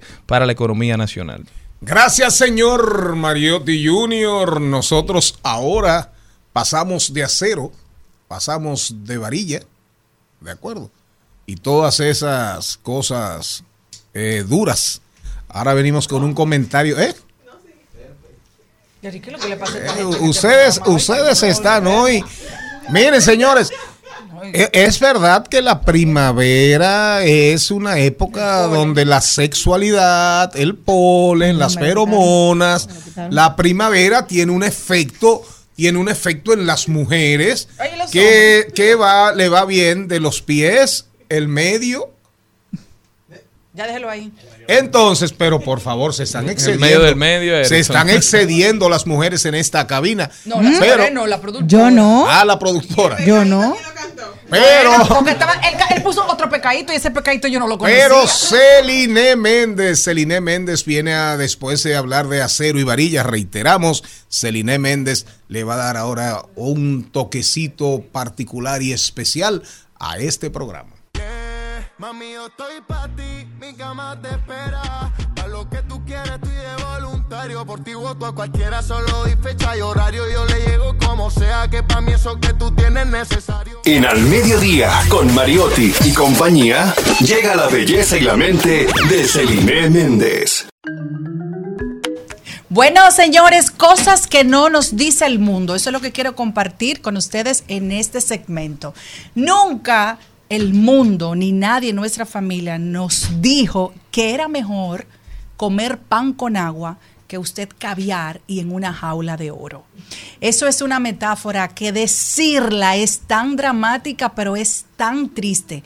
Así que acostúmbrese que no todo lo que le dicen que usted tiene que lograr, que tiene que lograr. Muchas veces es mejor lograr menos, pero tener algo que se llama paz, tranquilidad, felicidad. Y eso no se compra ni se vende. Eso muchas veces la gente se llena los ojos y más con este mundo ahora de las plataformas digitales que se ve tan bonito y muchas veces son cosas simplemente posadas para hacer una linda foto. Pero también hay algo que va en torno a esto, que es la forma de cómo usted se comunica, saber comunicarnos, tener educación, tener inteligencia, graduarse con todos los títulos de lo que usted quiera, el cursito, la que sé yo cuánto, que allí. Señores, a la hora de elegir a uno para un trabajo en este momento, en la actualidad, la parte de la inteligencia emocional, la parte de sus aptitudes a trabajar en equipo es más importante que su currículum, su hoja de vida esté lleno de todos esos honores. Me gradué, yo no sé qué cuánto lauden, el manga, el summa, el qué sé yo dónde. Ya no, eso es parte del pasado ahora mismo las empresas, y usted lo puede averiguar donde sea, que eso yo no me lo estoy inventando, eso yo lo leí, prefieren un candidato que tenga manejo de sus emociones antes que tenga el manejo simplemente de números y de cosas frías, porque en esta época de tanta de tanto problema y de la salud mental y que la gente no sabe cómo enfrentar tal vez un fracaso o tomar una decisión en un momento en frío en una compañía, usted tiene que tener los pies sobre la tierra para tomar una determinación importante. Y siempre va a haber más plenitud en dar que recibir. Acostúmbrese en la vida simplemente a ser puente, a dar. No es que déjame darle esto a Charlene a ver que él me da cambio. No, la vida no se trata de eso. La vida se trata, déjame darle esto a Charlene porque eso le va a hacer feliz a usted. Porque él lo necesita, porque usted tiene que ser mejor ser humano cada día. Y después de ahí, olvídese No piensen lo que va- la vida se va a encargar de ponerlo donde usted tiene que estar, porque muchas veces uno quiere irse por, por la derecha, pero papá Dios quiere que usted se vaya por la izquierda. Y hablo de papá Dios porque mi vida siempre ha sido guiada por Dios. Esos son los Celi Tips de esta semana y esperamos que si usted está oyendo este mensaje es porque le tocaba y que le sirva de algo positivo en su vida. Porque mis acciones fueron decepciones y no simple enojo. Las heridas que te hice nunca te abrieron la piel, pero te abrieron los ojos. Y ahora me cuesta aceptarlo. Y aunque me cueste tanto hacerlo, que ya no somos ni seremos.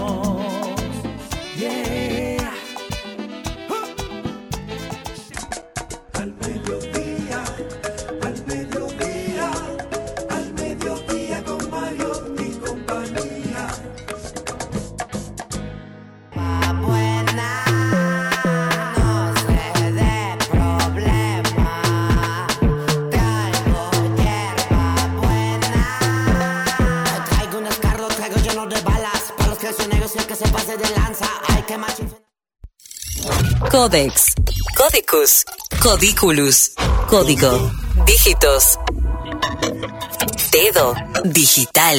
Los códigos digitales hoy son normas que casi nos gobiernan. Erickson Duvergé nos cuenta y edifica para convivir con ellos. Códigos digitales, códigos digitales, códigos digitales.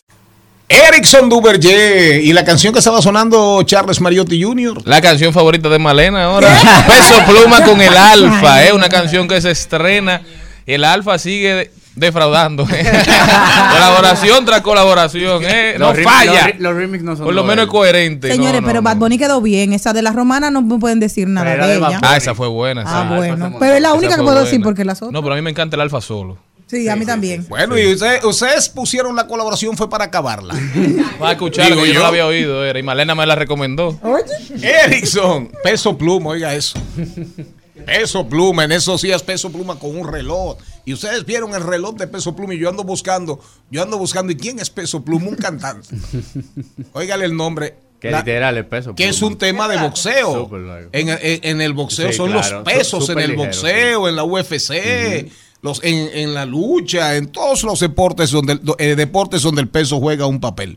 Miren, Erickson, cinco tendencias en el plano alimenticio, de consumo de alimentos, que pueden utilizar las marcas en el 2023. Sí, en el mundo digital. En el mundo digital. Sí, cinco tendencias que se han venido viendo en el último año. eh, sobre todo, marcas que pueden aprovechar, que, que trabajan temas de alimentación y sobre todo también las marcas que crean contenido. Entonces hay como cinco tendencias puntuales. La primera es el auge de la proteína vegetal. O sea, a- actualmente hay 59 millones de búsquedas mensuales sobre todo este tema de la proteína vegetal. Proteínas vegetales. Sí, todo lo que, toda la proteína que proviene de los vegetales. Por Sí, ejemplo, sí. el tema de los garbanzos, el tema de los guisantes, todo eso está generando muchísima eh, Tráfico. tráfico para ese tipo de búsquedas.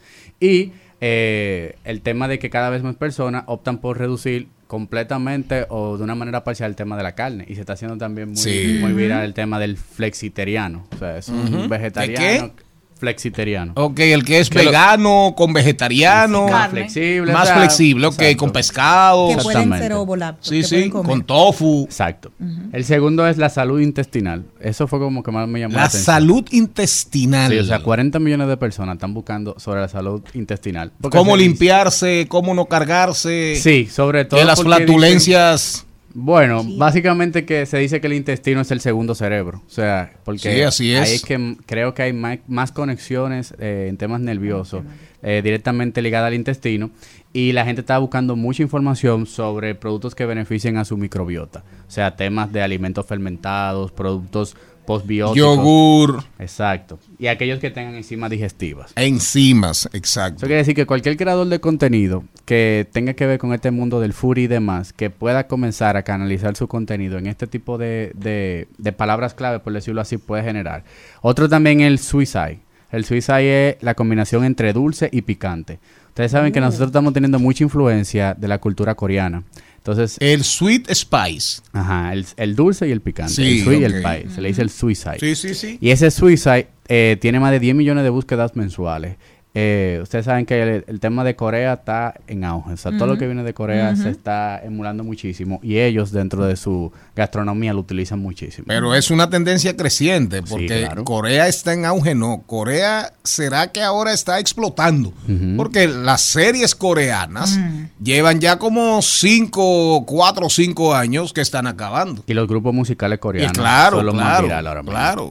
También está el tema de la cocina sofisticada sin salir de casa. O sea, post pandemia, muchas personas han puesto mucho empeño en poder demostrar sus habilidades culinarias. Pregunte, aquí tengo uno a la derecha. ¿En serio? ¿Es un maestro? Sí. El Señor chef Charles, Mariotti. el señor Charles Mariotti Jr.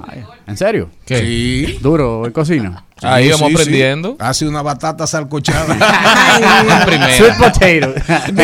Y cuando no sé dónde Es comprarla. espectacular. Sí. Eh, Yo te hiervo el agua como tú quieras. Todo, todo eso relacionado a mejorar las técnicas dentro de casa tiene más de 100 millones de búsquedas mensuales. ¿Cómo? Y sobre todo los electrodomésticos de la casa. que te pueden servir. Exacto, el que si el air fryer, exacto, todos los 100 utensilios. millones de 100 búsquedas millones de al búsquedas. mes. Estamos hablando que cualquier... Cómo cocinar, cómo hacer las cosas tú mismo en casa.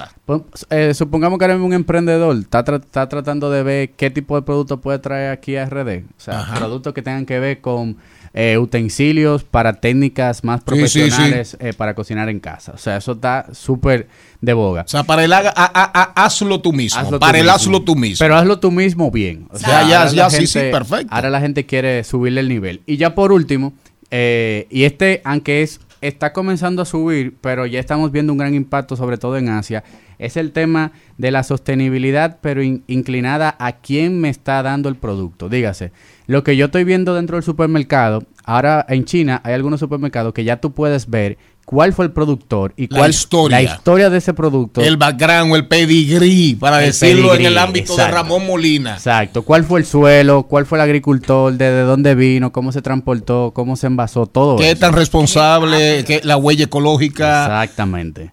¿Qué, qué, qué, qué técnicas a nivel de, Ah, de, de sostenibilidad. de sostenibilidad, residuos de mata llevando esa ¿Qué compañía? electricidad usa? Exactamente. Y le están poniendo mucho valor a- al tema de la decisión de compra. Fíjense ahora mismo en el supermercado, eh, cuando uno ve en, en la góndola, hay muchos productos que están atacando a eso, a de dónde está viniendo el producto. O sea, por ejemplo, lo estamos viendo con el tema de los huevos. O sea, hay una campaña full con Sí, los que si el grado A, que si el grado B. que si, que si las gallinas comen tal cosa, que están en tal granja, o sea, todo eso va a crear una tendencia de que las personas van a tomar la, la decisión de compra, va a estar muy basada en de dónde viene el producto. Pero me imagino que ahí va a jugar un papel determinante también el tema del envase. Sí.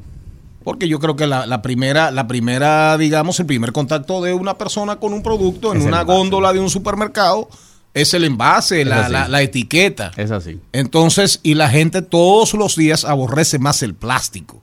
No, y que estamos, eh, o sea, la, la- la generación que más eh, tema, la sensibilidad a- a- al medio ambiente es la que ahora va próximo a tomar decisiones. O sea, estamos hablando que son jóvenes de entre 15, 16, 17 años, que cuando ya tengan 18 y 19, ya esto va a ser algo de clasificación. Por La generación Z que se supone irresponsable para muchísima gente, según Darían Es la Vargas, más responsable. de- según Darían Vargas, ¿Qué dice ese la generación sabio? Z es eh, la que no asume ningún tipo de compromiso con nada, lo que vive es en videojuegos, en el mundo digital, pero sin embargo tú dices que es posiblemente la que más responsabilidad va a tener o, o va a exhibir Claro que sí. O sea, son muy sensibles a ese tema. Incluso hasta al se- medio ambiente. Sí, incluso hasta te puede tomar eh, una rápida referencia de cómo eh, el gas, o sea, el ticket promedio de la generación Z ha disminuido muchísimo. O sea, ellos están tratando de comprar ropa que tenga menos impacto Sí, sí, sí. social y demás, y se están notando los números de los e-commerce. Bueno, datos interesantísimos. Novita, ¿ya usted es generación qué? Usted es Un millennial. millennials. La X. Cuando regresemos vamos a hablar de responsabilidad fiscal, Ahora- un proyecto que fue sometido al Congreso con Félix Nova y Ciano, Erickson Duverger y los códigos digitales.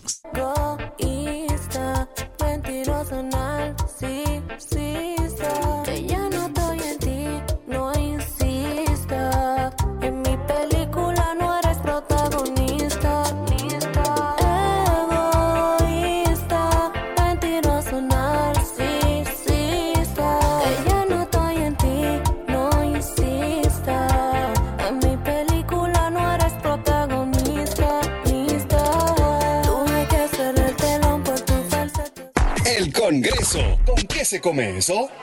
Conozca los procesos e interioridades del Congreso Nacional en un recorrido por sus oficinas y departamentos. Caminemos con Félix Novaiciano. Aprobado. Aprobado. Aprobado. Aprobado. Por los pasillos del Congreso. Cuando despedíamos a Erickson Duverger, nuestro control master puso una canción, se llama, se llama, la canción se llama, es de Yailin la más viral. Esa era la novia de Anuel. Ajá. La esposa. Ah, la Es esposa de. Anuel. Yailin, oigan cómo dice, no lo voy a negar, sé que me fue muy mal, pero te va a ir peor, llora. Ahora prefiero estar sola, el karma te va a devolver para atrás. Real hasta la muerte y te volviste nada, te volviste nada, te volviste nada. Yailin, la más viral. Vámonos con Félix Nova Isiano. Novita, bueno, Novita, estás muy Lindo. Barcelona, tú, estás muy culé. Soy mega fanático del Barcelona. Sí, pero se te, se te peló el billete con Messi. No, yo no me hice el cocote. Tú no te hiciste cocote. No me ilusioné ahí. Vamos a ver. Anteproyecto de ley de responsabilidad fiscal de las instituciones, instituciones estatales. Ese proyecto de ley fue depositado por, por el Poder Ejecutivo y esa iniciativa busca establecer las condiciones para el logro prudente y transparente. Mira, Rimo. De la Sí, gestión financiera del Estado Dominicano buscando crear reglas de comportamiento fiscal. Esa misma iniciativa es corta, cuenta como con menos de 15 artículos y dentro del marco de responsabilidad habrá objetivos de deuda de mediano plazo y reglas de crecimiento del gasto primario para que no se supere en el ejercicio fiscal el gasto primario del sector público no financiero para que no supere la tasa de inflación al menos un 3.0%. La tasa de inflación. Sí. Sí, sigue, sigue. Esos son uno de los objetivos. Incluso en la misma iniciativa establece en sus artículos 4, 5 ese marco de responsabilidad y también de que el Ministerio de Hacienda va a ser como el responsable de darle seguimiento a ese tema de, de la responsabilidad fiscal. Ahora, hablemos de las ventajas y desventajas de ese tipo de proyecto. Una de las ventajas es la disciplina fiscal, porque establece límites al crecimiento del gasto primario en línea con la inflación y evita un aumento desmedido del gasto público. Y otra de, lo- de las ventajas que tiene es el control de la deuda pública, ya que fija como objetivo que no se supere el 40% del PIB al cierre del ejercicio fiscal, que es 31 de diciembre. Ahora, desventajas. ¿De Uno qué? Desventajas. Desventajas Sí. en ese tipo de proyectos. La rigidez en la gestión fiscal, ya que establece una regla estricta que limita el crecimiento del gasto primario. Dificultad, hace una dificultad en la capacidad del gobierno de responder de manera efectiva situaciones imprevistas, porque hay que decirlo, no todo va a salir como uno lo tiene planeado, porque puede aparecer cualquier imprevisto. Bueno, y ahora llegó la temporada ciclónica. Llegó la temporada ciclónica y anteriormente tuvimos el COVID, que fue un imprevisto que nadie pre- pudo prever. Y otra de las desventajas es la necesidad de flexibilidad que normalmente necesita el Estado, ya que se debe tener la capacidad para ajustar ciertas políticas fiscales. O sea Pero miren, con, va- ¿eh? con esto se quiere lograr que la gente no esté gastando alegremente en las. No, no, la las gente no. Bueno, no, las Mire, empresas. Por ejemplo, veamos. Ajá. Cuando, para que la gente entienda, el gasto primario de un Estado, de un gobierno, es el gasto que no depende de deuda, ni de intereses, ni de comisiones. O sea, es pura y simplemente el gasto que el gobierno tiene absoluto y total control. Yo gasto 10 y son 10. Ok. De acuerdo, gasto 10, invierto 10, gasto corriente, eh, inversión de capital, gasto de capital, invierto 10, son 10. De acuerdo, pero no tiene nada que ver con comisiones, no tiene nada que ver con intereses, no tiene nada que ver eh, prácticamente con financiamiento. De acuerdo, al final es dinero que debe ir a generar valor, a generar riqueza. Pero yo vine preparado para Novita y le voy a dejar este documento. Ajá. Atención, la- esa ley comenzó a trabajarse en el 2014. Pero fíjate tú, lo que dice, lo que dice Nova, Novita es lo siguiente. Por ejemplo, en estos tiempos, cuando tú te metes a la rigidez de una ley de responsabilidad fiscal, ¿de acuerdo? Tú tienes ventajas, porque puedes reducir deuda, puedes bajar, eh, tener más control del gasto primario, tener más control de todos los gastos en sentido general de un Estado, de un gobierno. Pero al final, si, está, si no hay flexibilidad, te entra que Dios no lo quiere un ciclón, un terremoto, y tus capacidades entonces de respuestas Respuesta. rápidas Está se ven más limitadas. Por ejemplo, el tema, el gobierno dice, el gobierno dice, el gobierno se ha endeudado con 25 mil millones de dólares. En tres años ha cogido un poco más ya que lo que cogió Danilo Medina en ocho años. ¿De acuerdo? Si tú tienes una ley de responsabilidad fiscal, por ejemplo, en el cuando se cierra el país en marzo del 20. en marzo del 20, que se cierra el país el 19 de marzo, 19 20 de marzo, 18. toda esa erogación de política monetaria flexible, de tirar dinero para la calle, de endeudarse, cuando tienes una ley de responsabilidad fiscal es mucho más difícil. ¿Entiendes? Entonces, el gobierno de Danilo y el gobierno de Luis Abinader pudieron hacer frente a esas demandas de dinero, facilidad para endeudarse, de cómo invertir, de cómo poner el dinero en los hogares, en los bolsillos de la gente, con más flexibilidad. ¿Qué te da una ley de responsabilidad fiscal? Ventajas. Te da credibilidad y confianza frente a los inversores, frente a, a tus acreedores. ¿De acuerdo? Esa es una. La otra, control de la deuda pública. El gobierno pretende en el 35 bajar el porcentaje de la deuda pública respecto al Producto Interno Bruto a un 40%. Ojalá. Ojalá. Por ejemplo, el Tratado de Maastricht, cuando se funda, que es el- la parte fundacional de la Unión Europea, el Tratado de Maastricht dijo que ningún Estado europeo podía pasar de un 60%. Sin embargo, en Europa hay países con 110. Grecia, Italia, con 110% del PIB en deuda. Aquí hay- es una meta que ojalá. Ahora, que también te lleva a una disciplina fiscal. Ahora, todas las desventajas, eso, la rigidez de la gestión fiscal, fiscal, la falta de flexibilidad, que le voy a entregar este documento para que lo lea bien. Se lo traje a usted fue cuando me dijeron que iba a hablar de responsabilidad fiscal, yo siempre apostando al crecimiento y al desarrollo. Y se aprecia. Y el impacto, como tienes rigidez, también eso, va eso tiene un impacto en la inversión pública. Es decir, en la inversión que genera valor. Las carreteras. El dinero con el que te endeudas, que se va a una infraestructura, que se va a un edificio, que se va a casas, de vi- a, a viviendas de bajo costo, que se va a puentes, que se va a facilidades de movilidad terrestre, que se va a ferrocarriles, que se va a puertos, aeropuertos. Entonces también tienes un problema. La ley per se es buena, la intención es buena. El tema es que hay alternativas, como dice un amigo, de también poner estándares fiscales. Es decir, que el gobierno se ponga metas, que se ponga estándares. Cuando llego aquí, me paro. Cuando llego aquí, puedo seguir por aquí, puedo irme por aquí. Entonces, es un tema súper, súper interesante que hay que prestarle mucha atención. Yo, le voy, yo voy a poner en sus manos, ahí hay unas cuatro páginas sobre ese proyecto para que usted un aporte a su un análisis profundo que hizo nuestro equipo y yo le dije dame un jueguito especial para Félix Nova y Cian. Y se aprecia mucho de corazón. De Porque verdad. yo sé que usted siempre apuesta al joven talento. y al crecimiento intelectual y al Claro. desarrollo. Fíjese usted aquí toda esta gente que tengo cargada. ¿Cuánto para, colágeno? Mire para aquel rincón.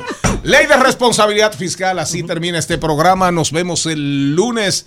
Nos vemos el lunes aquí si Dios quiere diversidad, divertida, información sin sufrición. Hasta el lunes.